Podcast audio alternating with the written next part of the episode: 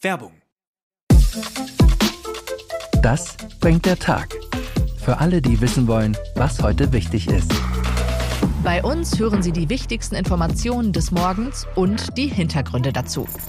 Egal ob der Angriffskrieg auf die Ukraine, die aktuellen Debatten im Bundestag oder Krieg in Israel. Wir sind mit Reportern und Korrespondenten vor Ort.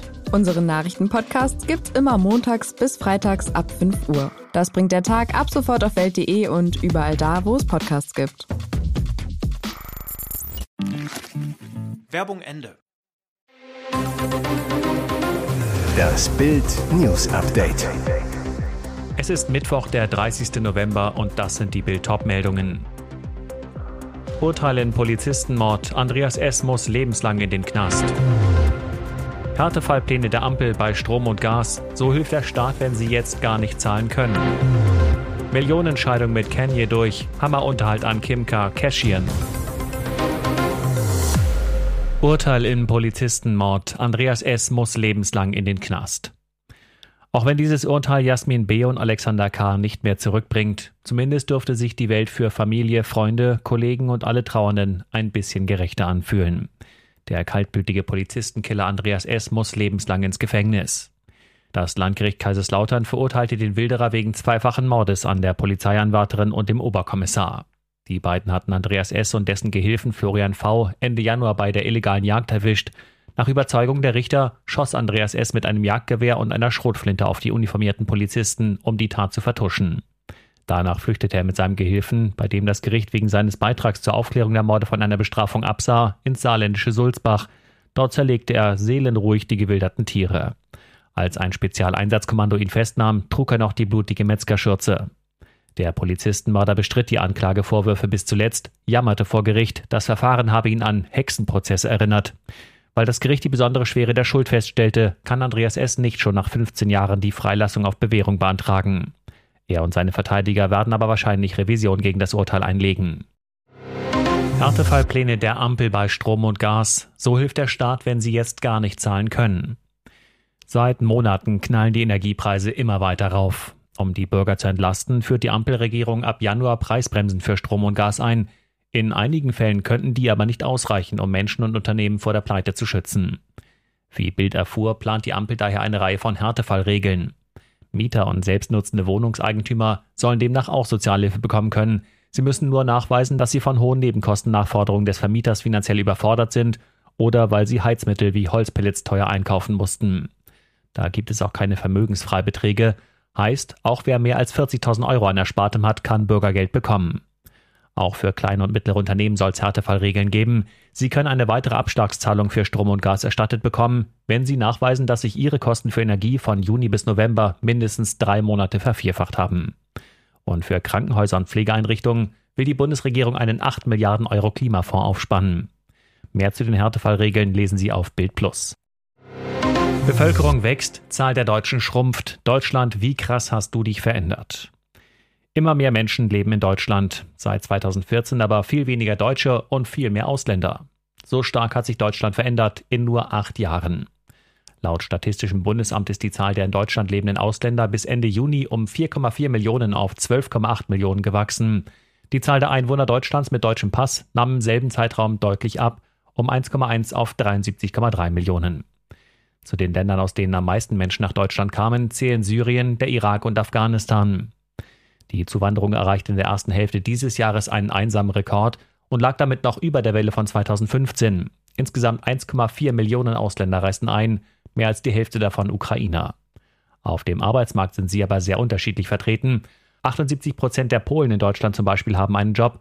Bei den Afghanen sind es nur 45 und bei den Syrern sogar nur 35 Prozent.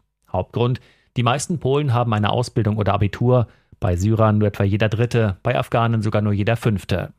Insgesamt lässt sich festhalten, Deutschland wuchs in den letzten siebeneinhalb Jahren mit großer Geschwindigkeit, doch die Zahl der Deutschen nimmt dabei kontinuierlich ab. Jetzt machen sie die Reifen platt, Klimakaoten starten den Luftangriff.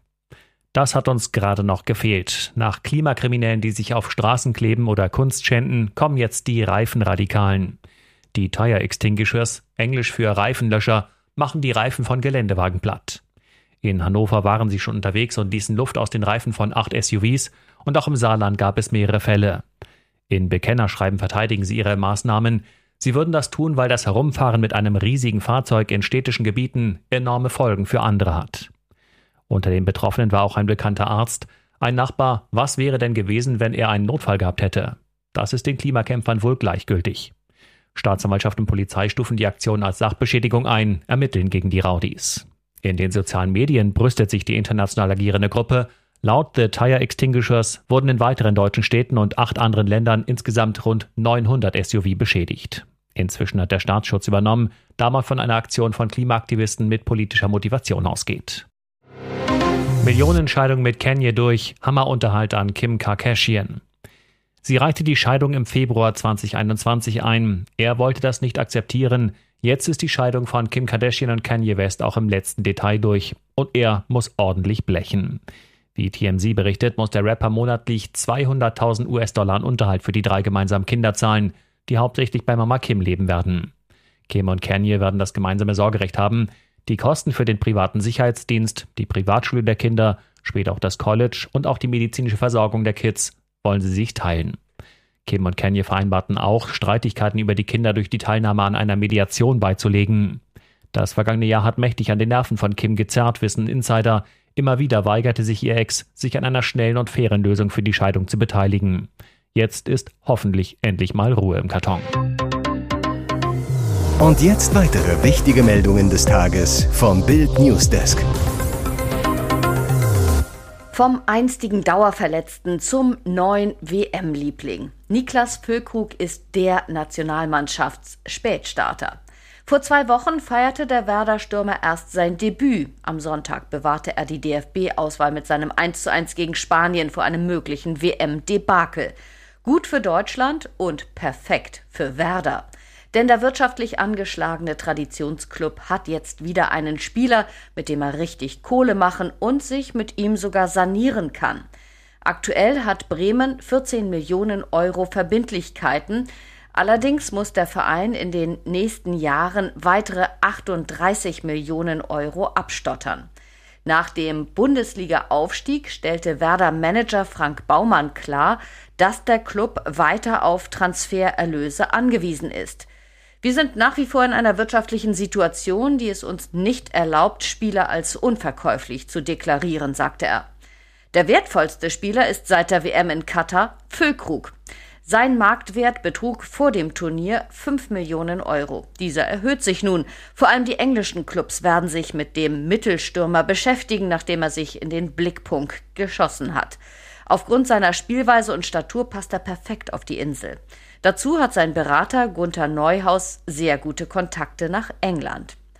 Werders Profiboss Clemens Fritz sagt zu Sportbild, Grundsätzlich planen wir mit Niklas Füllkrug auch für die neue Saison. Es gibt da überhaupt keine anderen Gedanken. Aber im Fußball ist vieles nicht planbar. Sollte ein unmoralisches Angebot kommen, das auch Niklas gerne annehmen möchte, müssen wir uns damit aufgrund unserer wirtschaftlichen Möglichkeiten zumindest auseinandersetzen. Heißt, bei einer Offerte ab 20 Millionen Euro ist ein Verkauf nicht ausgeschlossen. Im Juli 2021 hat die Stadt Leipzig die Parkgebühren drastisch erhöht. So kostet die halbe Stunde im Zentrum nun 1,50 Euro statt 1 Euro. Aber das ist gar nichts im Vergleich zu den Plänen des Flughafens Leipzig-Halle. Ab kommenden Jahr kosten 30 Minuten Kurzzeitparken vor der Ankunftshalle Terminal B 14 Euro. Momentan sind dafür noch 3 Euro fällig. Am Airport selbst wird dafür seit Wochen alles vorbereitet. Die Einfahrt zu den Kiss-and-Ride-Plätzen erhielt eine Schranke. Moderne Kameras registrieren dann das Nummernschild von jedem, der die Barriere passiert. Ist das Nummernschild erfasst, heißt es flink sein oder fett löhnen. Die ersten 10 Minuten sind weiterhin kostenlos. Werden es 15 Minuten, sind 7 Euro fällig, bei 30 Minuten 14 Euro und bei einer Stunde 28 Euro. Zum Vergleich, wer beispielsweise am 5. Dezember mit Ryanair von Leipzig nach London fliegt, zahlt für das günstigste Ticket 12,99 Euro. Also einen Euro weniger als für eine halbe Stunde Parken am Terminal. Aber warum überhaupt diese Parkpreisexplosion? Der Flughafen erklärt, dass man Ordnung in den Bereich vor dem Terminal bringen möchte. Außerdem sind solche Gebühren auch auf allen anderen Flughäfen so. Wildcard-Gewinner Joris für Seven vs. Wild musste ich meinen Job kündigen. Hier kann sich das Dschungelcamp noch ein paar Scheiben abschneiden. Der Mittwoch und der Samstag gehören Seven vs. Wild, der absoluten Streaming-Überraschung, die aktuell in der zweiten Staffel auf YouTube läuft. Der Internethit erzählt, wie sieben Kandidaten mit maximal sieben Gegenständen ganze sieben Tage isoliert in der Wildnis überleben. Die Idee für den knallharten Überlebenskampf stammt vom Magdeburger Content Creator Fritz Meinecke, der für die zweite Staffel eine Wildcard für eine Teilnahme am Projekt vergab. Der glückliche mögliche Gewinner ist Joris aus Heidelberg. Der Hobbybiologe erlebte in Panama ein echtes Abenteuer. Ich habe fast drei Monate lang Survival-Dokus geschaut und alle Bücher zum Thema Überleben in der Wildnis gelesen, sagt Joris zu Bild. Obwohl Joris ein absoluter Naturfreak ist, der mit Flora und Fauna einwandfrei vertraut ist, hatte er großen Respekt vor der Teilnahme am Projekt. Schließlich hatte ich plötzlich die Last von 800 Bewerbern auf den Schultern, weil ich teilnehmen durfte und sie nicht. Und und ich wollte einfach niemanden enttäuschen, so der Wildcard-Gewinner. Hier ist das Bild News Update. Und das ist heute auch noch hörenswert. Endlich fraut sich die FIFA mal was. Schiedsrichterin pfeift unser Endspiel gegen Costa Rica.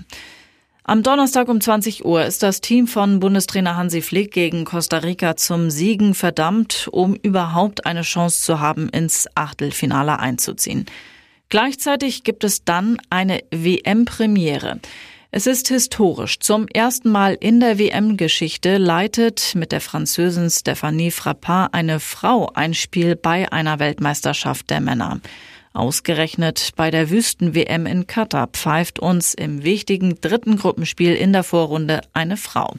Das gab die FIFA am Dienstagabend bekannt. Insgesamt absolvierte Frappard schon 235 Partien. In dieser Saison kam die Schiedsrichterin 13 Mal zum Einsatz. Zuletzt pfiff sie Anfang November den 5 zu 1 Sieg von Real Madrid gegen Celtic Glasgow in der Königsklasse. Ihre siebte Partie bei einem A-Länderspiel der Männer hat es in sich. Ihre Assistentinnen bei unserem Spiel gegen Costa Rica sind Neusa Bag aus Brasilien und Karen Diaz Medina aus Mexiko.